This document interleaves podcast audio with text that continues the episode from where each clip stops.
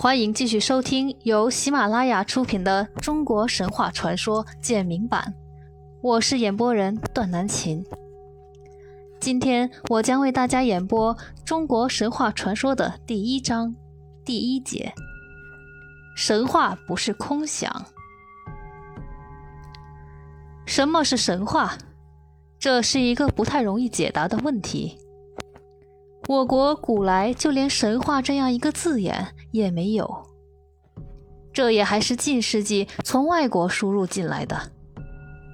神话这个字眼看起来很容易叫人迷惑，由于它本身所包含的神、怪、幻、变的因素，一般人每每认为所谓神话就是和现实生活无关。而是从人类头脑里空想出来的东西，这种说法是非常错误的。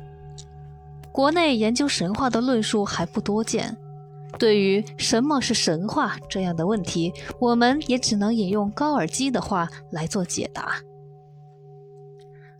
高尔基说：“一般来说，神话乃是自然现象，对自然的斗争。”以及社会生活在广大的艺术概括中的反应，这就说明了神话的产生也是基于现实生活，而不是出于人类头脑的空想。高尔基又更明白地告诉我们，要把费尽一切力气去为生存而斗争的两脚动物想象为离开劳动过程。离开氏族和部落的问题而抽象的思想的人，这是极度困难的。这也更说明了神话的产生是和现实生活有紧密关系的。所以，当我们研究神话起源、古代每个时期的神话所包含的特定意义以及诸如此类的问题的时候，都不能离开当时人类的现实生活。劳动和斗争，而凭空的推想。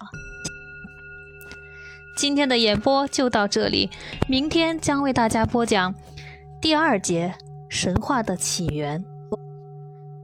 今天的播讲就到这里，我是演播人段南琴，明天将为大家带来中国神话传说第一章的第二节神话的起源。感谢大家收听，我们下期再见。